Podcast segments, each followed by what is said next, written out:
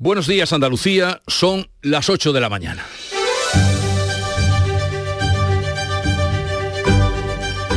En Canal Sur Radio, La mañana de Andalucía con Jesús Vigorra.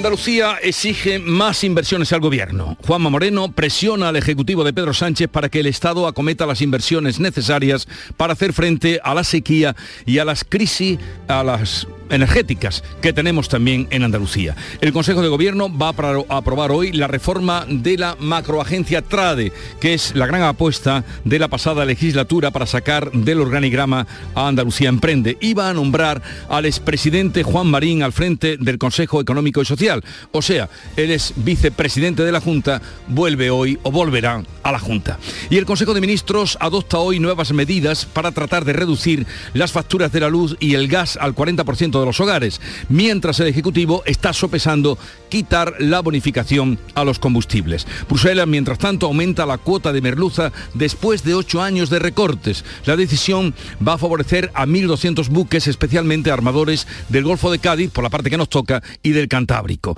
La Junta vacunará a los varones de 12 años de papiloma el año que viene. Salud quiere así cortar la cadena de transmisión a las chicas que ya se vacunan. La mañana de Andalucía. Social Energy. La revolución solar ha llegado a Andalucía para ofrecerte la información del tiempo. Este martes 18 de octubre, día de San Lucas, celebrado en Jaén o en Sanlúcar de Barrameda, nos esperan cielos poco nubosos que irán aumentando en nubosidad sin descartar chubascos, serán ocasionales, en general débiles y más probables en las sierras. Los vientos soplarán de levante en el litoral mediterráneo y en Cádiz con intervalos fuertes en el estrecho que serán de componente sur en el resto de Andalucía.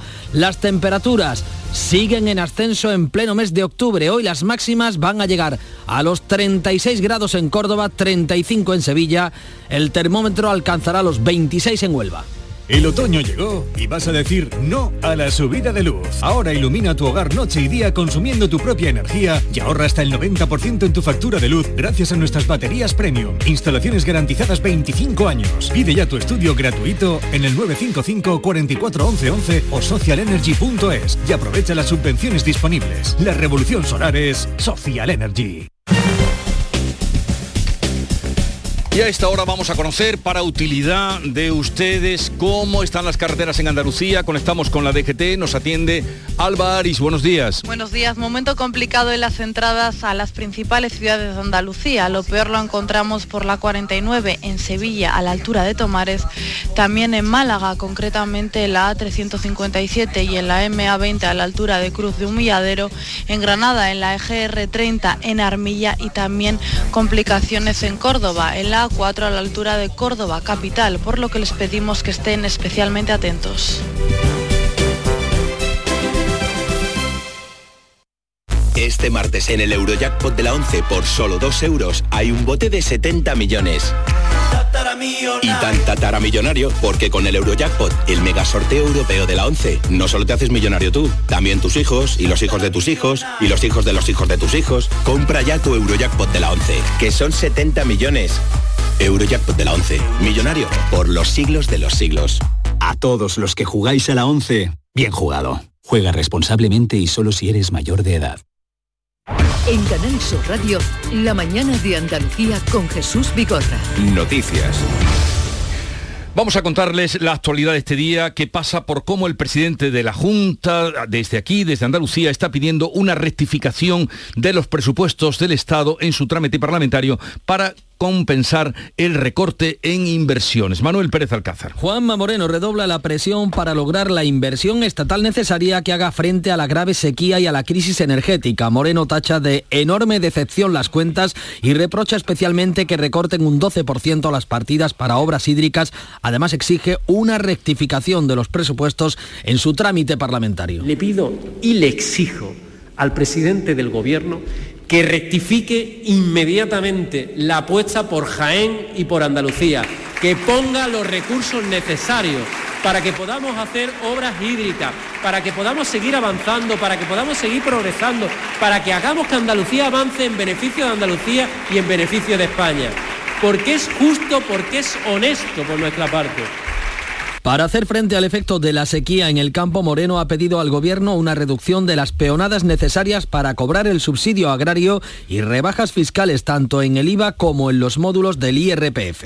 Hoy es martes, habrá Consejo de Ministros y tienen la intención de aprobar las medidas para atenuar la factura energética. El Gobierno baraja limitar la bonificación de los 20 céntimos a la gasolina y quedaría solo para los sectores más necesitados. El Gobierno aprueba el paquete de 3.000 millones de euros que incluye una bonificación del 40% en la factura de la luz de los trabajadores y hogares con ingresos reducidos. Aumenta un 80% el bono social eléctrico y duplica el presupuesto del bono social térmico para hogares vulnerables. El precio de la luz cae hoy un 23,6% para quedarse en los 116 euros el megavatio hora, pero en plena escalada del precio de los carburantes, el diésel vuelve a estar ahora en los 2 euros, Economía baraja limitar la bonificación de los 20 céntimos en el carburante para que a partir de enero solo alcance a los sectores más necesitados. Y tenemos un nuevo conflicto entre el Gobierno y la Junta. El Ministerio ha pedido a Andalucía que derogue el decreto que revisa los precios de las obras públicas frente al sobrecosto coste de las materias primas. La patronal y la Junta reclaman que el Gobierno permita modificar los contratos para poder pagar esos sobrecostes que los empresarios de la construcción elevan a 700 millones de euros. El Ministerio de Política Territorial asegura que busca una solución negociada ante el conflicto de competencias que podría acabar en recurso de inconstitucionalidad. La patronal Fadeco y la Junta piden al Gobierno que permita adecuar los presupuestos de las obras a los incrementos extraordinarios de los costes. La consejera de Fomento, Mari Fran Carazo, destaca la necesidad de revisar los contratos. Hace falta poder revisar los contratos y para ello es necesario aprobar el decreto que ha aprobado la Junta de Andalucía, que nos deje trabajar que deje trabajar el Gobierno de la Junta de Andalucía. Nuestro decreto está avalado por los servicios jurídicos, evidentemente. Y yo muestro de nuevo voluntad de acuerdo y de entendimiento para en esa comisión bilateral, como ocurrió con la lista o con el decreto de vivienda irregulares, porque a este Gobierno se le recurre toda la norma que aprueba en el Parlamento, poderlo resolver. Los empresarios señalan que si no se permite revisar los precios, muchas empresas tendrán que plantearse el abandono masivo de las obras. Fadeco calcula que las obras que han quedado desiertas por el aumento de los costes suponen un total de 140 millones de euros en Andalucía y 900 en todo el país. Y mientras tanto, los empresarios del mármol de Andalucía alertan del peligro de parar la industria y destruir empleo a causa del aumento de los costes de producción después de remontar la crisis de 2008. Prevén obtener a final del año un 18% menos de piedra natural que obtuvieron en el año 2021. Y Empresarios de Cádiz y de Sevilla están preparando acciones a favor del desdoble de la Nacional 4 para descongestionar el tráfico de la autopista. Salud, Botaro mucho tráfico, ha habido mucho tráfico este verano y esa iniciativa conjunta que posiblemente será en noviembre, la adelantaba en esta misma emisora en Canal Sur Radio el presidente de la Confederación de Empresarios de Cádiz, Javier Sánchez Rojas. No podemos dejar que esto se duerma y que despierte otra vez el debate en el mes de junio del año que viene o en el mes de mayo del año que viene.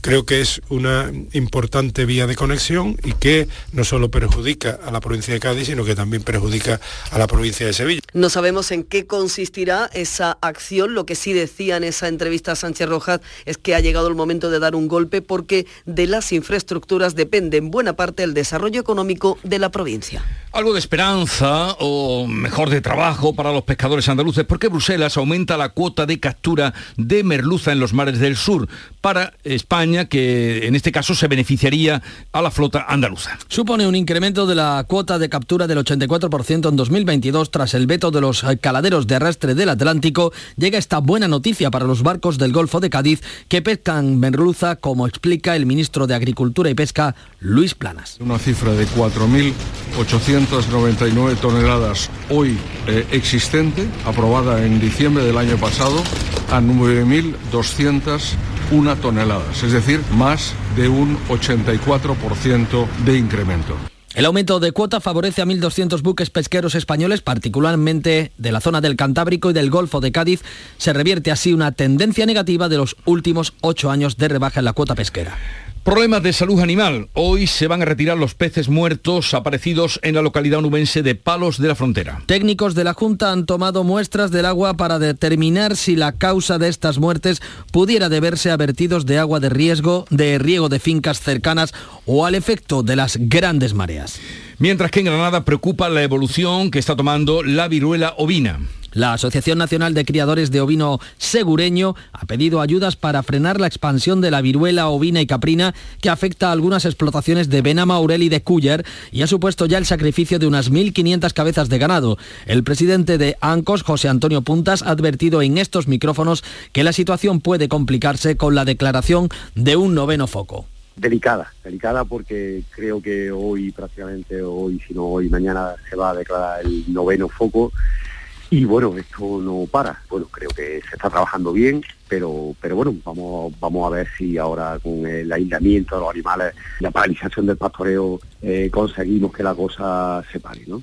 Hablamos ahora de otro asunto que preocupa a todos, especialmente a los pensionistas, porque el Banco de España ha planteado que solo suban con el IPC las pensiones mínimas. Una subida del resto, como prevé el Gobierno, comprometería la sostenibilidad del sistema y de las cuentas públicas. El supervisor bancario calcula que la revalorización de las pensiones y la subida de los sueldos públicos supondrán un incremento del gasto público de 21.300 millones de euros. De esta cantidad, más de 15.000 millones serían para pagar el incremento de las pensiones. El gobernador Pablo Hernández de Cos ha planteado que solo suban con la inflación las pensiones más bajas. Se puede hacer compatible perfectamente el cubrir a los más vulnerables, algo que estamos defendiendo también desde Banco de España, porque sabemos que el episodio inflacionista está siendo particularmente dañino para los más vulnerables, con que, por ejemplo, las pensiones mínimas se indician, pero quizá no el resto. ¿De acuerdo? Esa es la visión de Banco de España.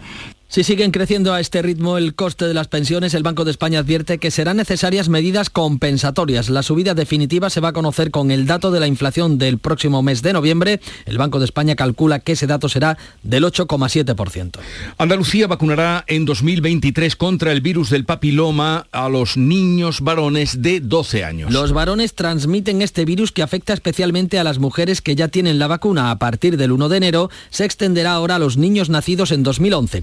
37.000 en Andalucía. La vacuna Gardasil 9 va a ahorrar a las familias 345 euros por niño. Este lunes también ha comenzado a vacunarse contra la gripe a niños de entre 6 meses y 5 años. Es la primera vez que se hace en Andalucía. También ha comenzado la vacunación combinada de la gripe y el refuerzo del COVID a los mayores de 65 años. El Servicio Andaluz de Salud convoca una oferta de empleo público de 4.636 plazas. Algo más de 1.500 plazas son de promoción interna y 3.125 serán de acceso libre. Entre las categorías con mayor número de plazas se encuentran enfermería, auxiliar de enfermería, médico de familia o administrativo. En la mesa sectorial con las organizaciones sindicales se han acordado ya las condiciones de estas pruebas.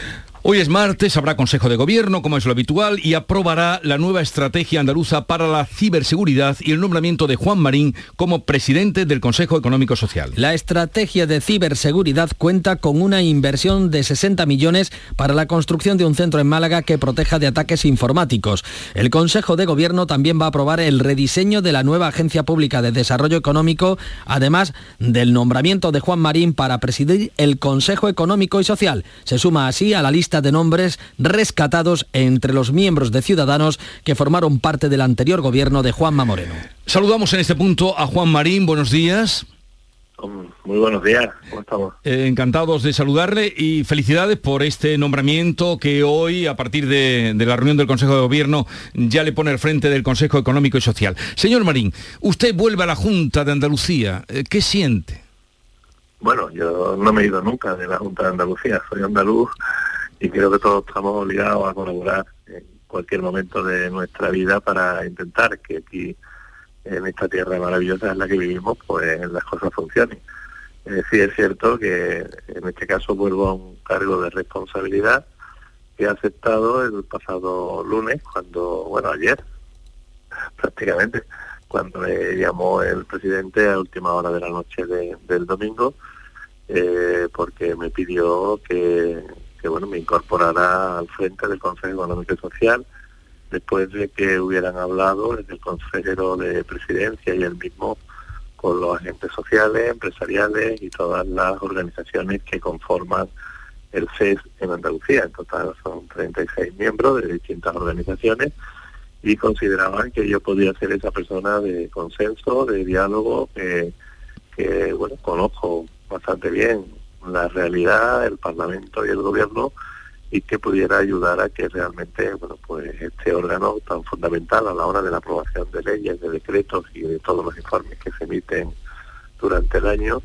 pues pudiera ser útil para el conjunto de, del gobierno y sobre todo del conjunto de las organizaciones que participan ¿no? en, este en el seno de esta de esta institución así que eh, pues le dije que sí y efectivamente pues vuelvo un poco a la actividad, en este caso más pública, aunque no al gobierno, que fue lo que me comprometí y lo que dije que iba a hacer. Se ha hablado de que le han ofrecido otros cargos. ¿Por qué se ha... Eh, bastante, dice usted, bastantes. Bueno, pues si le han ofrecido bastantes cargos, señor Marín, ¿por qué se ha decidido por este? Pues prácticamente por una razón que yo creo que el presidente me, decía eh, y que llevaba razón. ¿no? Eh, creo que a lo largo de estos últimos cuatro años he tenido la oportunidad de poder eh, colaborar con los sindicatos, especialmente con los agentes sociales, con UGT, con comisiones, con la propia CEA, también con las universidades andaluzas, con la Federación Andaluza de Municipios y Provincias, eh, con los consumidores, en definitiva, con todas las instituciones y organizaciones que conforman el CES, a la hora de buscar ese consenso lo más amplio posible y el diálogo permanente para que realmente pues este, esta labor se pueda realizar con, con garantía de éxito. ¿no?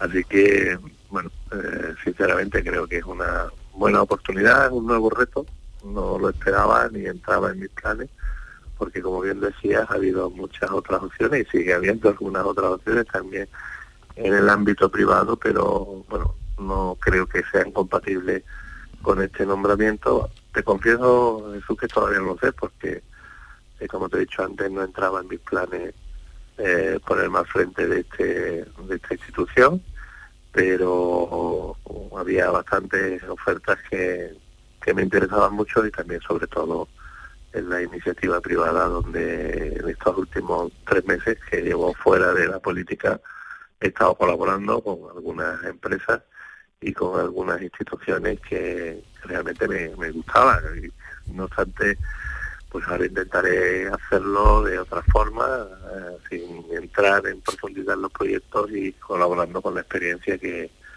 eh, que yo pueda aportar, ¿no? Pero pero sí que ha habido bastantes y, esta me ha parecido, primero que el presidente ha insistido mucho, es cierto, segundo yo lo puse también en conocimiento de mi presidenta, de Inés Arribada, como no puede ser de otra forma, y cuando he empezado a llegarme mensajes de, no sé, el caso de Javier González de Lara o muchos otros, mm. eh, Paco, presidente de la Cámara de Comercio y muchas otras entidades pidiéndome que lo aceptara, pues finalmente tomé la decisión de decirle al presidente que sí el pasado lunes, ¿Y qué pasa con Ciudadanos? Usted ha sido el líder desde el principio de Ciudadanos aquí en Andalucía, el que consiguió los mejores resultados.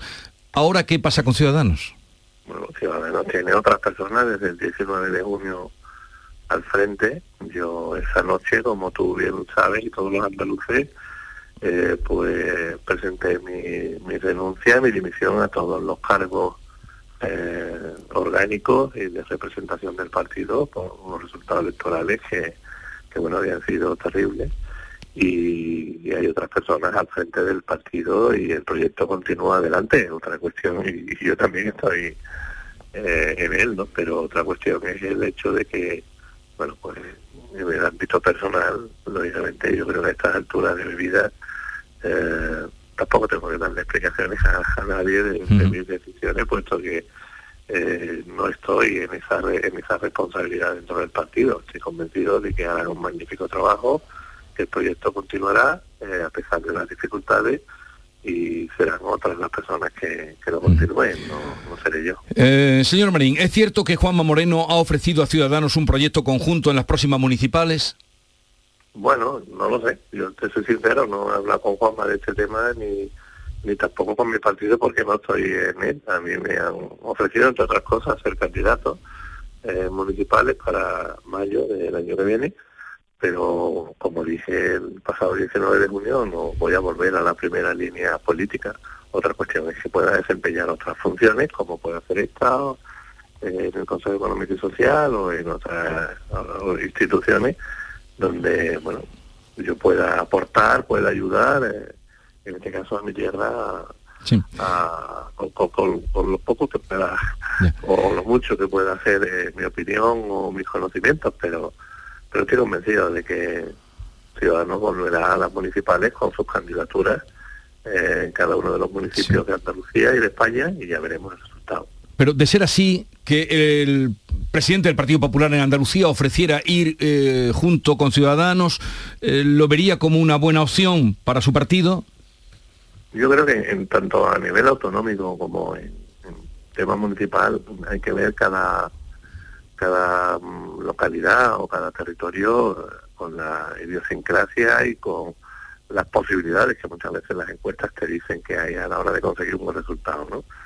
Eh, las listas conjuntas funcionan en muchos sitios y los gobiernos de coalición, mira el ejemplo de Andalucía, es cierto que después del resultado electoral de Andalucía pues le sacó mucho más rédito el Partido Popular que el Ciudadano, pero Andalucía le ha ido bien con un gobierno de coalición y por lo tanto las listas conjuntas bajo mi punto de vista en función también de dónde y con qué personas se presenten pues pueden ser una buena opción. Señor Marín, ¿termina con este cargo su carrera política? No, no termina ni empieza nada, es una nueva etapa.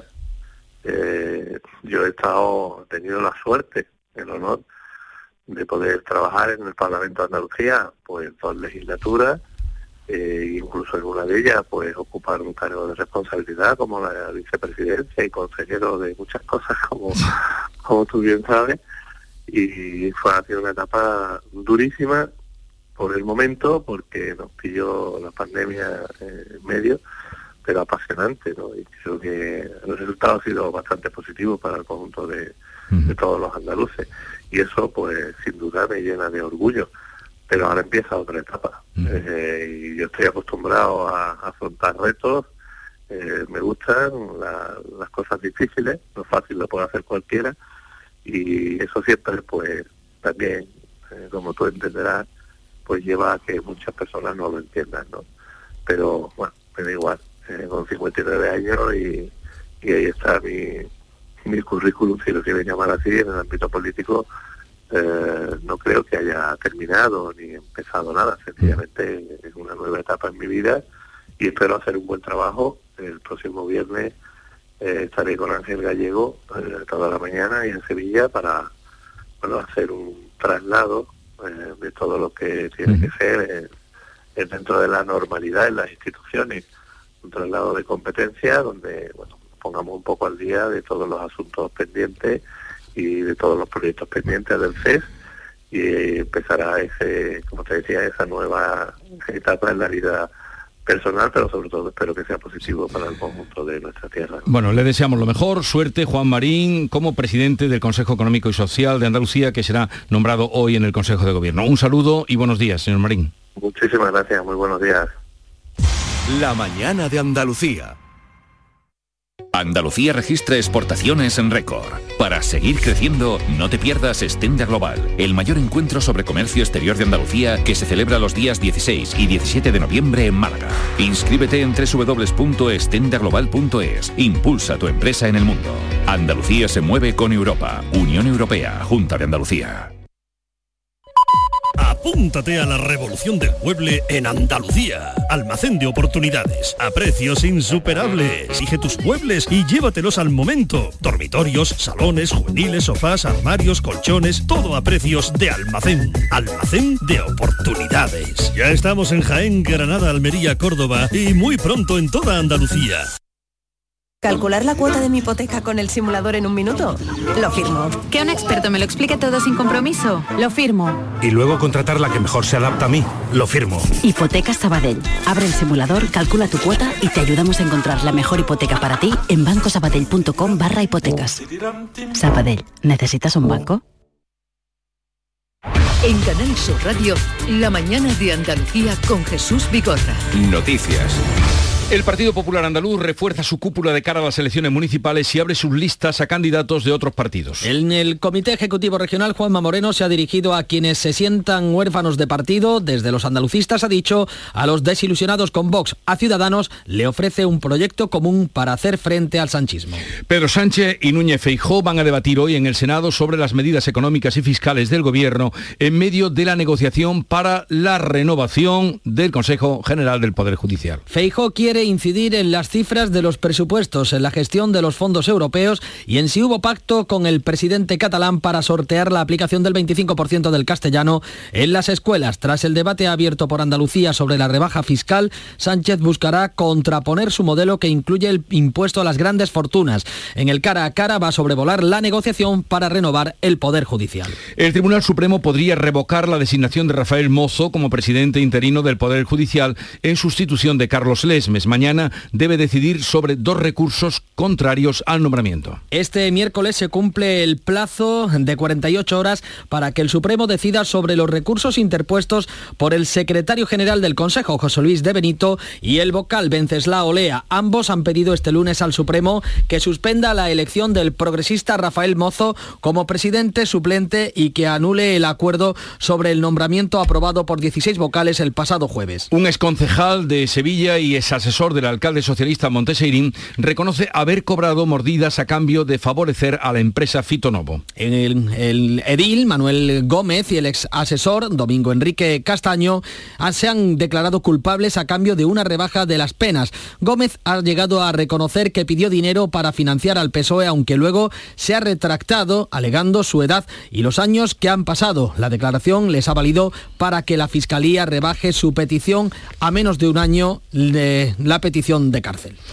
¿Conoce usted eh, el acuerdo de conformidad al que ha llegado esta representación, el Ministerio Fiscal, con su letrado? Sí, lo conozco. Extremos. ¿Conoce los hechos que se, eh, se ratifica usted en ese acuerdo? Conozco los hechos y me ratifico en el acuerdo. Bien. Otros 10 de los 13 acusados han pactado con el Ministerio Público. El juicio sigue con los otros tres acusados, los exconcejales de Izquierda Unida Antonio Rodrigo Torrijos y José Manuel García y el exconcejal del PP Joaquín Peña. Para ellos la Fiscalía pide penas de 4 a 5 años de cárcel. Y ojo que las entradas gratuitas en los museos podrían tener los días contados. La Junta retoma su plan para cobrar la entrada a los museos andaluces. Habrá precios populares y se bonificará a determinados colectivos, aunque no hay fecha aún para empezar a cobrar. El consejero Bernal explica en ABC que va a retomar el plan de su antecesora frenado durante la pandemia para que la cultura, dice, sea sostenible como producto. Este martes se celebra la festividad de San Lucas, día grande de la feria en Jaén. Alfonso Miranda. Hoy martes se cumplen 11 días en lo que los jineses hemos podido disfrutar de un programa confeccionado para todas las edades en el recinto ferial, en el centro de la ciudad. También se ha vivido con intensidad la feria en de día que se ha consolidado como alternativa para las comidas. Hoy se celebra el día grande, San Lucas. Por cierto, a las diez y media en la lonja de la Diputación se pueden ver las tradicionales chilindrinas, las tiras cómicas y satíricas que cuentan la actividad de la ciudad durante el último año. Es también el día de San Lucas, patrón de San Lucas de Barrameda, donde hoy se entregan los premios de la ciudad.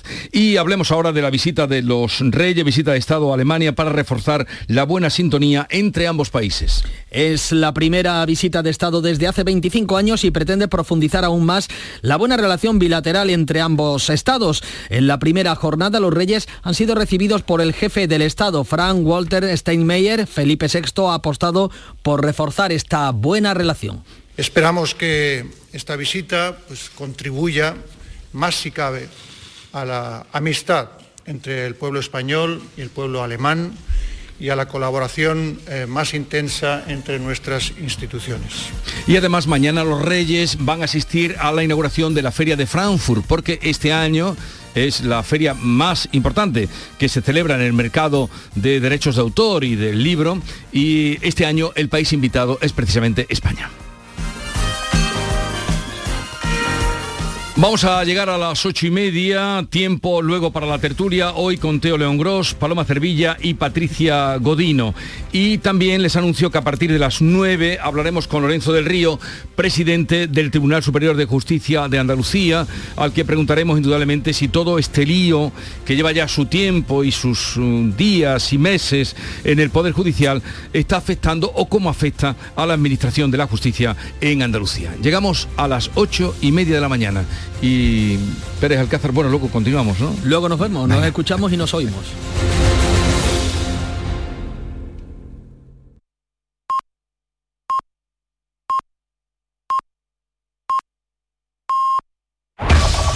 En la mañana de Andalucía de Canal Sur Radio, las noticias de Sevilla. Con Pilar González. Hola, buenos días. Sevilla reúne hoy a los máximos expertos y responsables de la minería en un encuentro que va a inaugurar esta mañana el presidente de la Junta. Y la justicia investiga las causas del derrumbe del techo de una nave industrial en obras que ha acabado con la vida de un joven trabajador. En deportes hoy, el Sevilla recibe al Valencia. Enseguida los detalles, antes el tráfico. Hay 6 kilómetros de retenciones en el centenario sentido Huelva y dos en sentido Cádiz. También 4 kilómetros en la entrada a Sevilla por la autovía de Huelva. En el interior de la ciudad, tráfico intenso en las principales vías de entrada a la capital. Y en cuanto al tiempo, tenemos intervalos de nubes, puede caer algún chubasco al final del día en la sierra, las temperaturas suben, vamos a alcanzar 35 grados en Écija, Morón, Lebrija y Sevilla, a esta hora 19 grados en la capital. Cinco Océanos, la boutique del congelado, llega a Sevilla y abre su primera tienda en Cerro del Águila. Hasta el 1 de noviembre, jamoncito de muslo de pollo a 1,90 el kilo. Cinco Océanos, especialistas en productos congelados, variedad, calidad y precio con la mejor atención. Jamoncito de muslo de pollo a 1,90 el kilo. Cinco Océanos Cerro del Águila, calle Afán de Rivera 144. No te preguntes qué puede hacer la inspiración por ti. Pregúntate qué puedes hacer tú para encontrar un hueco en tu agenda y venir a descubrir el nuevo Kia Sportage. En versión de combustión, híbrida o híbrida enchufable. Luego, con él, ya saldrás a buscar la inspiración. Y durante este mes llévate tres años de mantenimiento gratis. Solo en la red Kia de Sevilla. A las nueve y media de la mañana se inaugura el Salón Internacional de la Minería bajo el lema Un evento global para una minería de vanguardia. Lo inaugura el presidente de la Junta, Juanma Moreno, junto al alcalde Antonio Muñoz en FIBE. Se pone en valor cómo la minería y la industria son fundamentales en la transición energética y en la recuperación económica. La cita, dice los organizadores de este salón, consolida la ciudad a Sevilla como capital europea de la minería. La Policía Nacional investiga las causas del derrumbe del techo de una nave en obras que ha acabado con la vida de un trabajador de 28 años en la calle Artesa, en el polígono Aeropuerto, en la capital. El techo se ha venido abajo cuando un grupo de operarios trabajaba en tareas de reforma del inmueble, entre ellos Raúl, que ha contado a Canal Sur cómo ocurrió todo. Claro, eso ni crujió poquito a poco ni nada, eso cayó del tirón. Yo estaba cortando la nave, estaba haciendo otra cosa arriba de la nave y otro estaba en el tejado, claro, que estábamos separados cada uno. Él estaba aquí, el escombro estaba todo encima y yo llamándole que no, no podía hacer nada, me salí para afuera, no me respondía. 19 trabajadores han muerto este año en nuestra provincia. El Servicio Andaluz de Salud ha decidido reorganizar la atención urgente en Lebrija y va a tener un servicio de urgencias 24 horas en el Centro de Salud Nuestra Señora del Castillo. También dotará al Hospital de Alta Resolución de Lebrija de un servicio 24 horas de medicina interna. En tribunales, en el juicio por el caso Fito Novo, que se celebra en la Audiencia Nacional y que investiga mordidas y sobornos dados por esta empresa a funcionarios y políticos del Ayuntamiento de Sevilla, 10 de los 13 acusados han alcanzado un acuerdo con la Fiscalía. Aceptan el delito a cambio de una considerable rebaja de las penas, entre ellos el que fuera concejal socialista Manuel Gómez Lobo. Este era el momento del acuerdo. Los hechos los conoce usted, los que se le imputaban en el escrito de acusación, los Sí, que usted reconoce. sí, lo he leído. Los de la agrupación socialista Macarena, las obras realizadas por Fitonova, etcétera. Lo conozco ¿no? perfectamente. Lo conoce perfectamente, los asume. Sigue el juicio ahora para el exteniente de alcalde de Izquierda Unida Antonio Rodrigo Torrijos, el que fuera concejal de la misma formación José Manuel García y el exconcejal del PP Joaquín Peña. Hoy tenemos importante cita deportiva. Nuria Gaciño, buenos días. Buenos días. A las 7 el Sevilla recibe al Valencia con la intención de sumar los tres puntos que permitan seguir subiendo en la clasificación, pero para ello habrá que mejorar con respecto a Mallorca, donde a pesar de la victoria las sensaciones no fueron buenas. San Paoli. Creo que el paso para adelante es funcionar. Yo creo que se mejoró en el estado de ánimo, porque ganar mejora y a veces inclusive confunde. Nosotros no jugamos un buen partido en Mallorca, pero ganamos y salimos de una situación que seguramente afecta, pero afecta más no tener claro lo que viene de acá en adelante. Pues por ello, eh, San Paoli baraja introducir cambios, así que es probable que Jordán vuelva al 11, Isco podría ser suplente y salir en su lugar Osuso o el Papu Gómez en ese papel de enganche hacia la portería rival y en Siri seguramente jugará en punta. Gracias, Nuria. Les contamos también que el Ayuntamiento de Sevilla entrega esta tarde en el Alcázar los premios Sevilla Territorio de Igualdad con los que reconoce la labor de mujeres y entidades que han destacado en la ciudad en ámbitos como la investigación, el asociacionismo, la empresa, el deporte o la literatura. A esta hora tenemos 19 grados en Coria del Río, 17 grados en Carmona, 19 grados en Sevilla.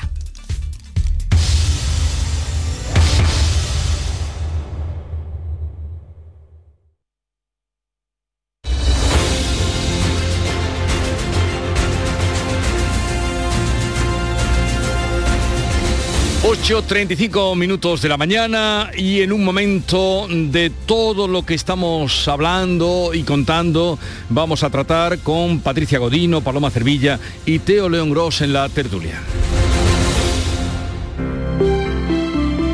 Buenos días. En el sorteo del cupón diario celebrado ayer, el número premiado ha sido 94.534 94534. Serie 22022. Recuerda que hoy, como cada martes, tienes un bote millonario en el sorteo del Eurojackpot de la 11. Disfruta del día. Y ya sabes, a todos los que jugáis a la 11, bien jugado. Si piensas hacer obras en tu vivienda, tenemos un plan. Si vais a reformar vuestro edificio, tenemos un plan. Porque en Andalucía hemos puesto en marcha el plan Ecovivienda, para que nuestro hogar sea más ecológico y accesible. Unas ayudas de hasta el 80% del coste de reformas en edificios y del 40% para obras en viviendas. Mejora de envolventes en fachadas y cubiertas, instalación de placas solares, aerotermia. Infórmate en la web del plan Ecovivienda, en el marco del plan de recuperación, transformación y resiliencia financiado por la Unión Europea Next Generation Junta de Andalucía. Apúntate a la revolución del mueble en Andalucía. Almacén de oportunidades, a precios insuperables. Exige tus muebles y llévatelos al momento. Dormitorios, salones, juveniles, sofás, armarios, colchones, todo a precios de almacén. Almacén de oportunidades. Ya estamos en Jaén, Granada, Almería, Córdoba y muy pronto en toda Andalucía. Asegurarte en Montepío es muy diferente a hacerlo en otras compañías. Es como formar parte de una gran familia que lleva cuidando de los suyos más de 100 años. Descubre nuestras soluciones en salud, decesos, jurídico, retirada de carnet y mucho más, siempre a los mejores precios. Visita montepíoconductores.com. Montepío lo tiene cubierto. Buenos días. En el sorteo de mi día de la 11 de ayer, la fecha ganadora ha sido 12 de febrero de 1971. Y el número de la suerte, el 7. Recuerda que hoy, como cada martes, tienes un bote millonario en el sorteo del Eurojackpot de la 11. Disfruta del día. Y ya sabes, a todos los que jugáis a la 11, bien jugado. ¿Y tú? ¿Qué radio escuchas? Yo escucho el programa del Yuyu en Canal Sur Radio. Yo escucho la tarde de Canal Sur Radio con Mariló Maldonado. Yo escucho la noche más hermosa en Canal Sur Radio. Yo escucho la mañana de Andalucía con Jesús Vigorra en Canal Sur Radio. Canal Sur Radio, la radio de Andalucía. Yo, escucho Canal Sur Radio.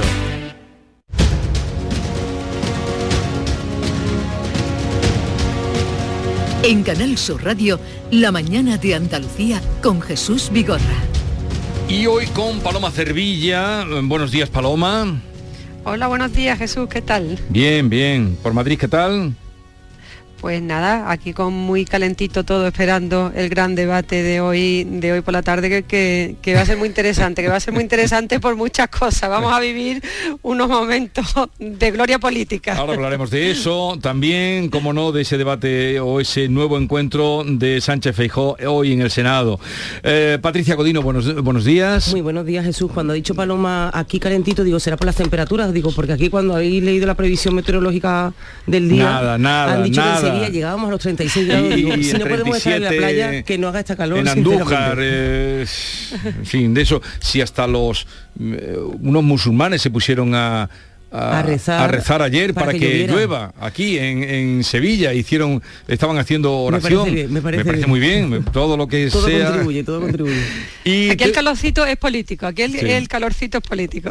Teo León Gross buenos días Buenos días, ya decía Bertrand Russell, eh, algunos obispos siguen confiando en que eh, la lluvia pueda producirse eh, mediante la- la- el paseo de santos, ¿no? O de, de figuras religiosas.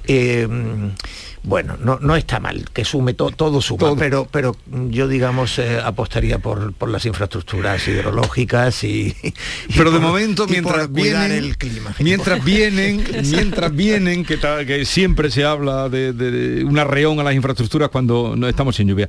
Bien eh, hemos hace un ratito que he hablado con Juan Marín eh, es el hombre hoy en- dentro de la política es vicepresidente de la Junta de Andalucía hasta hace unos días muy pocos días y que hoy en el Consejo de Gobierno será nombrado presidente del Consejo Económico y Social me ha dicho lo habéis oído eh, bueno, no sé, Paloma allí, pero vosotros sí, que, mm, que ha tenido bastantes eh, ofertas. Cuando le he dicho, mm, sabemos que ha tenido ofertas, y no, bastantes ofertas. Y al final se ha decidido por esta.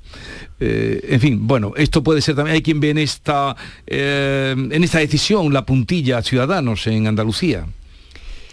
Hombre, yo, yo creo que sí, ¿no? Yo, yo creo que, que Juan Marín se, in- se incorpore a, a la estructura de la Junta de Andalucía una vez que ha dejado la vicepresidencia, sí que es un, sí que es un gesto de que Ciudadanos ya prácticamente no tiene que hacer nada en toda España, ¿no? Porque las últimas encuestas, y luego hablaremos de las encuestas, Sí, le dan que sí, prácticamente desaparecen de la política y yo creo que bueno que ante también eh, ese riesgo hoy he leído en algún medio que, que parece ser que habían ofrecido presentarse a la alcaldía de Sanlúcar de Barrameda y que no ha querido porque porque lógicamente no la va a conseguir no yo creo que bueno aquí Juanma el presidente ha hecho una operación muy inteligente de integración de Juan Marín y de toda la estructura de ciudadanos en el gobierno andaluz y prácticamente en Andalucía eh, Ciudadanos ya es el Partido Popular. ¿no? Yo creo que, que eso es, es un hecho evidente y que pronto lo veremos también aquí en Madrid, ¿eh? porque aquí en Madrid se ha, se ha planteado una convención para la reorganización, para el lanzamiento de Ciudadanos, pero yo creo que va a ser imposible. Bueno, eh, decías que Juan Marín ¿Por ha quién hecho- doblan las campanas? Sí, que, que Juan Marín ha hecho referencia a la cantidad de ofertas que tenía y esa cantinela se la llevamos escuchando al entonces el vicepresidente de la Junta de Andalucía desde la campaña. Yo creo que la campaña él, él era ya consciente, como todos, que Ciudadanos estaba mm, en su última oportunidad de supervivencia, no fue así. Obtuvo cero diputados en la Junta de Andalucía, una cosa inédita, pasar de 21, 21 diputados a cero. Y desde entonces lleva repitiendo seguramente también a sí mismo, ¿no? como para fortalecer también la autoestima, porque no debe ser fácil pasar de ser vicepresidente de la Junta a acabar con el partido teniendo cero diputados. Entonces yo creo que seguramente le han llegado muchas y, seguramente sea cierto, pero también creo que era una manera de reforzarse en la autoestima y y en la creencia de que todavía pues, le quedan oportunidades laborales de, de peso en su carrera política. Tiene 59 años, como ha dicho, como te ha contado esta mañana, eh, seguramente esté en la, en la última etapa laboral de su vida.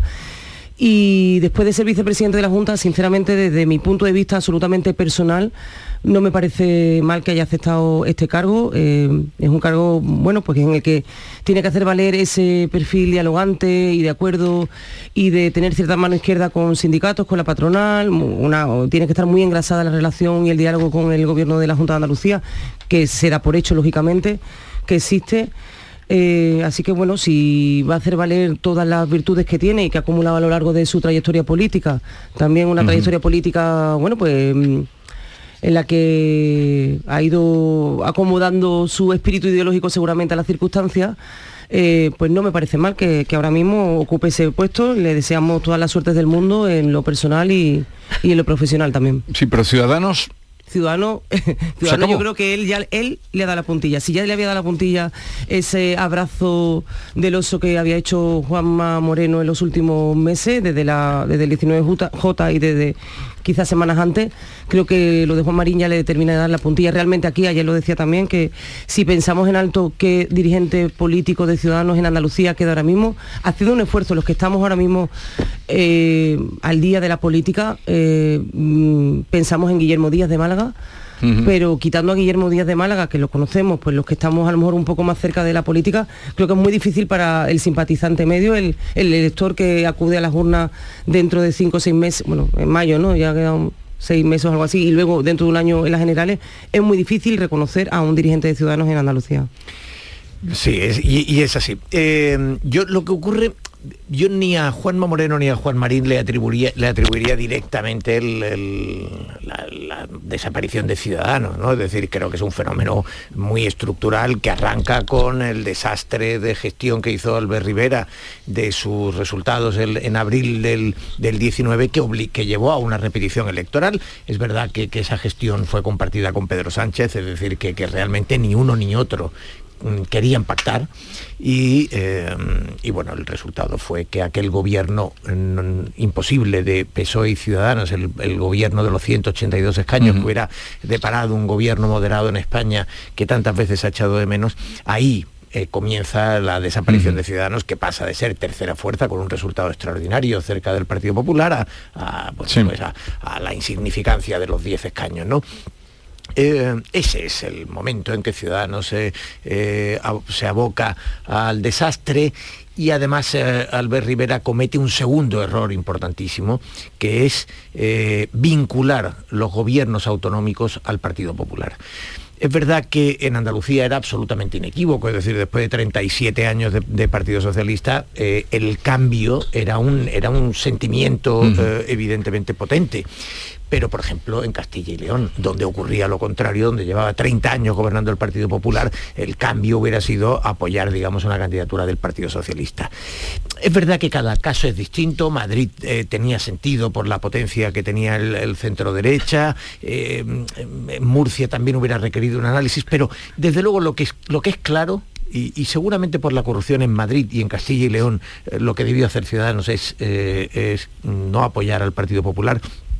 Eso aboca a la desaparición. Cosa distinta es el éxito Mm. para el Partido Popular que supone, eh, que supone aquello. ¿no? Pero esa es la desaparición de Ciudadanos. Eh, lo que está ocurriendo ahora es sencillamente el- esa fase final en la que efectivamente yo creo que Juanma Moreno ha acertado, eh, atrayendo talento de ciudadanos en un partido que, que- que está abocado a, a una refundación en la que tendrá que partir de cero. Ojo, n- eh, los partidos liberales en Europa, partidos eh, bisagras del centro, des- desaparecen y aparecen. Es decir, esto lo hemos visto en Alemania, lo hemos visto en el Reino Unido, Francia es distinto, pero eh, lo hemos visto en diversos países. Y no hay que descartar que ese proyecto que ahora ya eh, se va a llamar liberales o Partido Liberal y que, y que comenzará, bueno, pues que, que en el futuro tenga de nuevo una oportunidad. Pero efectivamente, este proyecto, como lo hemos conocido, aquel proyecto eh, arrollador que sale del procés fundamentalmente de, de Cataluña eh, frente al independentismo,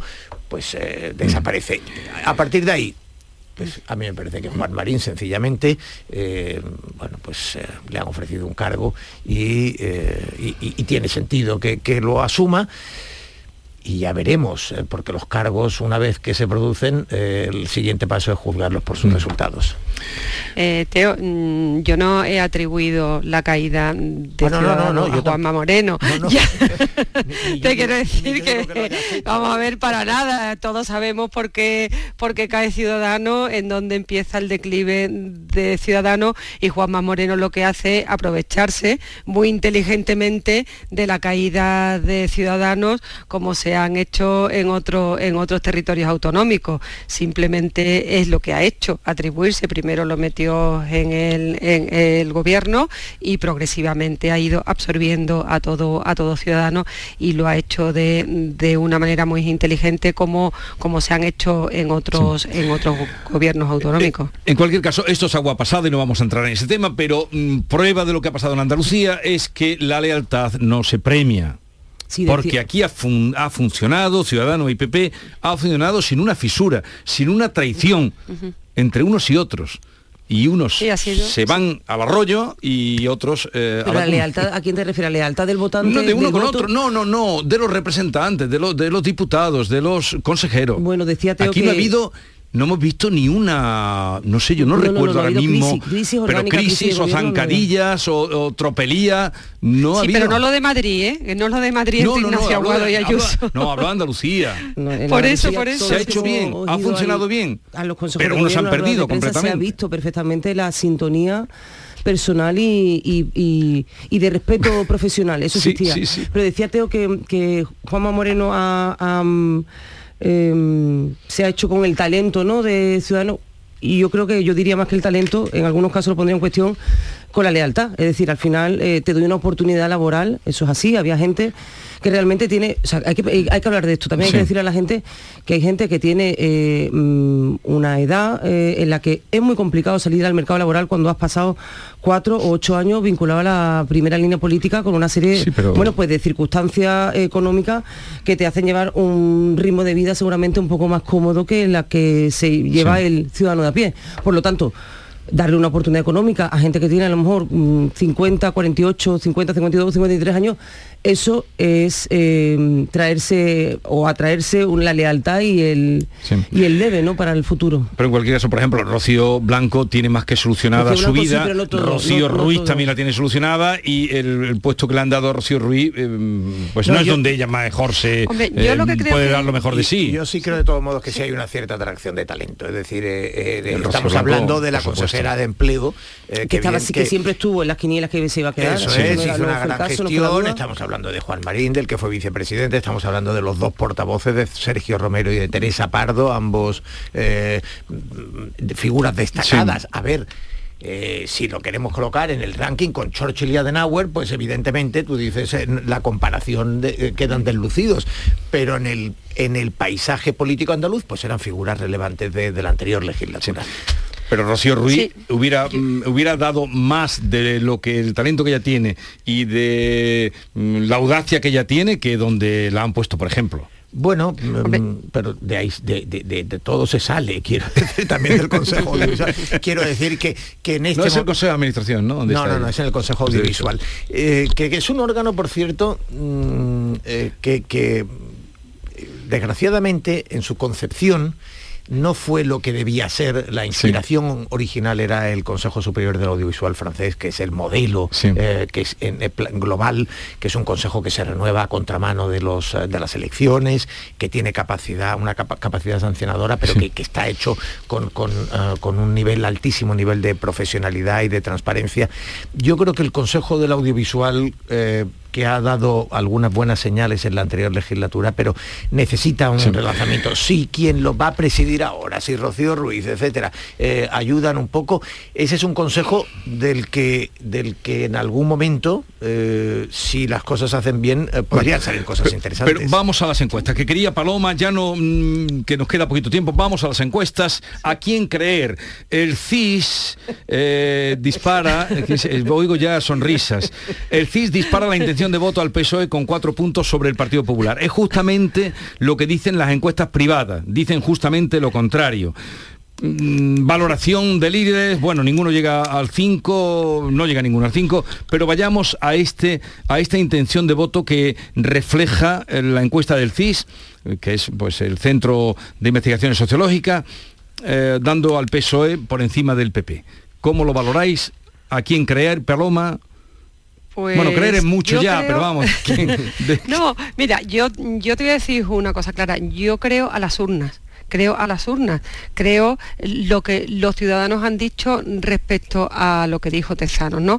Ya hablar del desprestigio del sí ya es una cosa que es tan reiterado, ¿no? Que da muchas veces vergüenza porque hay profesionales maravillosos en el CIS, ¿no? Que se ven sometidos a la degradación que se ha hecho desde el gobierno del CIS, ¿no? Pero yo sobre todo voy a creer a, la- a las urnas y es que hay es que hay algunos casos absolutamente aberrantes como por ejemplo en el caso de Andalucía en el caso de Andalucía el CIS decía que el PP iba a sacar entre 47 y 49 escaños y sacó 58 el CIS decía que Vox, por ejemplo, iba a sacar entre 11 y 21 y sacó 14. En las elecciones de Madrid decía el CIS que el PP iba a sacar 59 y sacó 65. O sea que ya no es cuestión de lo que digan las empresas privadas y lo que diga el CIS, sino que la realidad desmiente absolutamente todo lo que dice el CIS y luego es que no hace falta ni siquiera mirar las encuestas, es que hay veces que te vas a la calle, escuchas a la gente y sabes más o menos qué va a pasar en las eh, eh, elecciones, con lo cual lo que el CIS hace con dinero público es absolutamente aberrante, porque es que ninguna, ninguna de las encuestas que se han hecho públicas en los últimos meses de empresas privadas se acercan ni de lejos a lo que dice el, CIS y si te vas a la calle y hablas con la gente es que nada de, lo que dice el CIS se corresponde con lo que dice la gente. Con lo cual yo creo que la campaña que está haciendo el CIS a favor de Pedro Sánchez y que lo veremos en los próximos meses es mucho peor para ellos, porque lo que refleja es la manipulación absoluta de lo que se está haciendo en un organismo público que pagamos todos los españoles con nuestros impuestos. Con lo cual, yo creo que el CIS se, no debería hacer más encuestas ya, porque el nivel, es que el nivel de deterioro es impresentable y que sobre todo yo en este, en este caso saco de esta, eh, esta crítica a los excelentes profesionales que están ahí, que, que se deben de ver sometidos a una presión de, la política absolutamente indigna. A mí la tesis que más me gusta es la de que Tezanos es un hombre enamorado. A ver, ¿por dónde, quieres salir? ¿Por dónde quieres salir ahora con el Tezano? Lo- Lo que está claro es que to- ahora casi, no digo, no digo todo el mundo, pero la, la población, un gran parte de la población sabe ahora el nombre de Tezano. Sí, no, y, y eh, antes eh, no nunca- sabía. no, no, de hecho, de hecho- de hecho ya no saben que se llama el CIS, le llaman el CIS de Tezano. Tezanos. Eh, Bueno, ¿por qué dices que es un hombre enamorado? son, eh, Porque se le permiten cheerleaders- errores. Cheerleaders de investigaciones sociológicas, porque, eh, digo, la- la- la- las siglas. eh, porque, bueno, a ver, eh, si Tezanos ya nos decía hace poco que el problema que teníamos en general los eh, analistas es que eh, teníamos envidia de lo guapo que es Pedro Sánchez y que no se lo perdonábamos. Es lo que dijo- ya con ese eso- argumento, eso- Teo. eso- Pero si eso es un argumento... y claro, eh, eh, es, es- el problema es que, eh, y, y sí es un hombre enamorado, es decir, porque efectivamente como... como Pero no sé como- dónde quieres ir. Enamorado de Pedro Sánchez. Sí, de- y, de, y de su proyecto, ¿no? Es decir, es eh, em, efectivamente una persona enamorada, el problema es que pierde, pierde la razón, pierde, pierde la, la, mm, el equilibrio, ¿no? Es decir, dices cosas absolutamente delirantes y, y haces cosas insólitas, todo por el bien, por el bien, la, la ceguera te, te pierde y, y entonces pues eh, claro, es decir, tú Otro lo ves, día hablaremos tú del lo amor. ves con 32%, porque, porque para ti es un hombre de 32%, ¿qué, qué 32 o de 34? Eh, yo creo que a veces lo contienen, pero, pero él él cree que, que- que si Pedro Sánchez no tiene el 32 lo merece y por lo tanto es que no puede, no puede. Bueno, ironías aparte. A ver, Sí, pero con dinero público, No, Teo. eh, siguiendo aquí la estela poeta con la que se levantó Teodoro esta mañana, no, yo creo que un poco como cernuda, ¿no? Eh, Tezano confunde la, la realidad con el deseo. Yo creo que eh, el deseo, lógicamente, es que la calle reflejara esos mm, cuatro puntos de diferencia que le saca, según su encuesta y según su cocina, eh, el PSOE al PP. Pero la realidad, eh, la realidad es otra. Todas las encuestas de las empresas privadas arrojan otro- otros datos, otra, otra lectura y otra tendencia también desde hace ya bastantes meses. No es solo el producto de esta encuesta que de repente nos llegue y que sea una novedad, sino que esto viene siendo ya una tendencia desde hace bastante tiempo y desde incluso antes de las elecciones autonómicas de Andalucía. Dicho esto, ya veremos, es decir, que es que de aquí a las generales, el que pulsa el botón de la convocatoria electoral es Pedro Sánchez, de aquí a las generales queda todavía mucho tiempo. Y eh, ya veremos pues cuán, cuán enamorado está El No, tiempo pero límite. ¿sabes- ¿Sabes lo que ocurre, Patricia? Que eh, realmente, ironías al margen, eh, realmente, por supuesto, las elecciones queda un año, las encuestas. en El todo el límite caso, cuándo está de las en- elecciones. en- No- noviembre, final de noviembre, es, ¿no? Eso es. Eh, en principio, en principio, eh, una encuesta que se haga ahora en ningún caso te dice cómo va a quedar las elecciones Ni dentro de un año, te dicen cómo quedarían si se hicieran ahora. Sí. Es decir, estamos hablando de algo completamente distinto. Eh, efectivamente, Pedro Sánchez eh, identificó eh, las encuestas, las encuestadoras, las casas de encuestas eh, como parte de esos poderes oscuros de la derecha, eh, que no se sabe quién mueve los hilos, pero que tratan de beneficiar a... Bueno, a ver, coinciden todas las encuestas. Y incluso, por ejemplo, 40 de Vela del País y la Sí. cadena Ser también coincide. De acuerdo, eh, la de la razón alcanza 10 puntos de ventaja y la del País o la Ser a 3 puntos. Pero en definitiva, ayer Ignacio Varela y Kiko Llaneras, el experto del país, concluyeron que no en el resto de encuestas, que si tú analizas eh, eh, metodológicamente bien los datos del CIS, Sí. te sale que la derecha tiene el 46% y que el Partido Popular va 4 puntos por delante. Por lo tanto, decir, lo que tiene es una cocina extraordinaria. Dos ¿no? grandes expertos dicen que el CIS debería haber dado cuatro puntos de ventaja al PP y se los da al Partido Socialista. ¿Qué significa eso? Pues que es un hombre enamorado. Paloma. Pero hay que recordar que... Muy eh, brevemente, te dejo 30 sí, nada, segundos. muy brevemente. Sí, eh, en las elecciones generales de 2019 Pedro Sánchez disuelve, entre otras cosas, porque el CIS le había dado una encuesta que llegaba a 150 escaños. Se quedó en 120, punto y final. Vale, eh, nos acercamos a las 9 de la mañana, seguimos con Patricia Godino, Paloma Cervilla y Teo León Gross. Ahora las 9.